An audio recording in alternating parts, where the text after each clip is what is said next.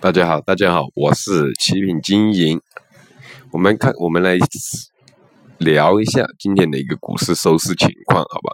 我们可以看得到，继我们之前今天中午已经说了，行情呢从那个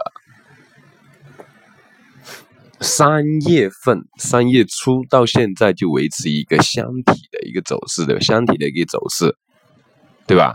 箱体就是三月。二号这里开始，我们看得到啊，是从哪里开始呢？是从两千八、两千七百八到三千零五十这个一个位置，这样的一个箱体的一个运作，我们可以看得到啊。大家可以好好留下，留意一下一个大盘，就是说已经几个月在这个位置进行一个徘徊筑底的一个走势。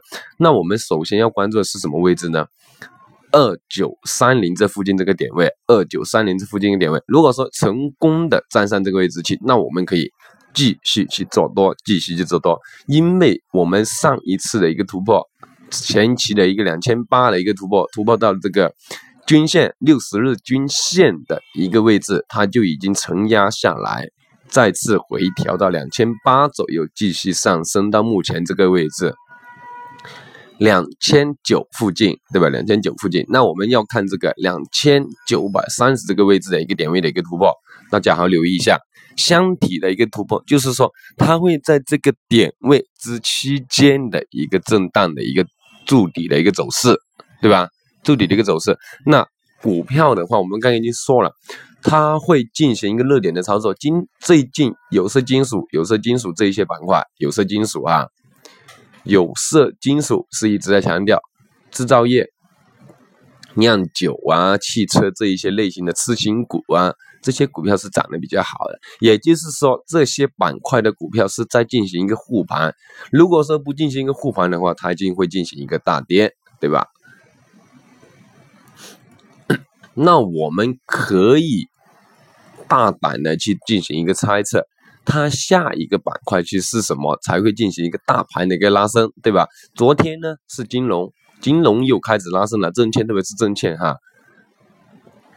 就是说房地产、金融、煤炭、有色金属这些板块的股票，如果说进行一个大幅度的一个拉升，那大盘就会上来，对不对？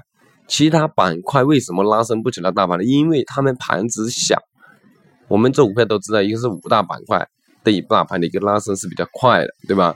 那我们下一个应该关注的，就是房地产。房地产啊，我之前已经提过房地产。如果说需要我们盘中指导的朋友呢，可以联系我们，联系我们，好吧？我的自我介绍里呢有我的那个联系方式，联系方式 QQ 哈。好好，那我们今天大盘的一个讲解。到这里好，谢谢大家，谢谢大家。